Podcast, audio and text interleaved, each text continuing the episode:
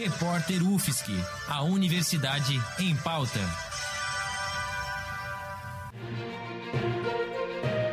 Cobertura especial Covid-19.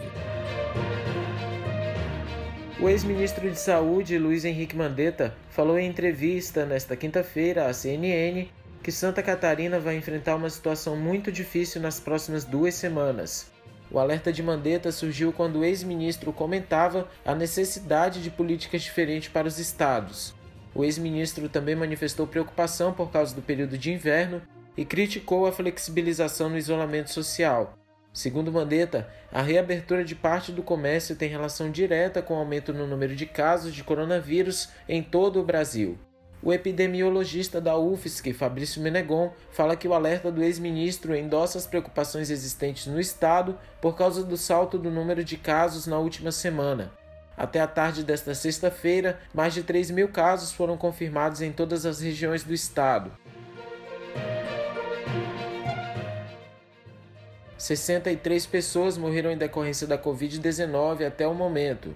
Especialistas contestam esses números, já que Santa Catarina registrou um salto de mais de 700% no número de mortes por síndrome respiratória aguda grave. Foram 217 mortes de janeiro a abril deste ano, contra 27 no mesmo período do ano passado. Mais da metade dos municípios catarinenses registram casos confirmados de coronavírus. O boletim epidemiológico do estado desta sexta-feira aponta que 156 municípios têm pelo menos um caso confirmado de Covid-19. A cidade com maior número de casos continua sendo a capital Florianópolis, com 371 infectados pelo coronavírus.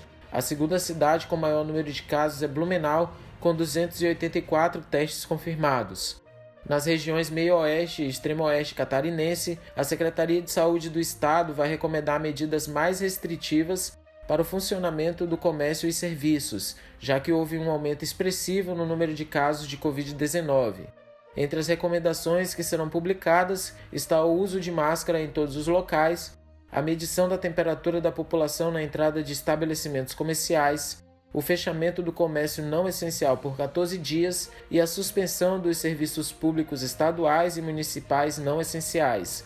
Também está prevista a proibição de instrumentos sociais, como chimarrão, em praças e áreas públicas. E a chegada do frio em Santa Catarina aumenta a importância do distanciamento social e dos cuidados com a higiene. Com a queda nas temperaturas, os catarinenses terão que redobrar a atenção no dia a dia para evitar outras doenças respiratórias, o que é comum nesta estação do ano. Usar máscara ao sair, evitar aglomerações e garantir o distanciamento físico em filas podem auxiliar no combate ao vírus. Lavar constantemente as mãos e utilizar álcool gel também ajuda nesta batalha. Jefferson Souza para o repórter UFSC no combate ao coronavírus. Edição técnica: Joyce Almeida, Bárbara Juste, Gabriel Oliveira, Roque Bezerra e Peter Lobo. Produtor-chefe: Lucas Ortiz. Editora-chefe: Pamela Andressa. Orientação: Professora Valciso Culoto.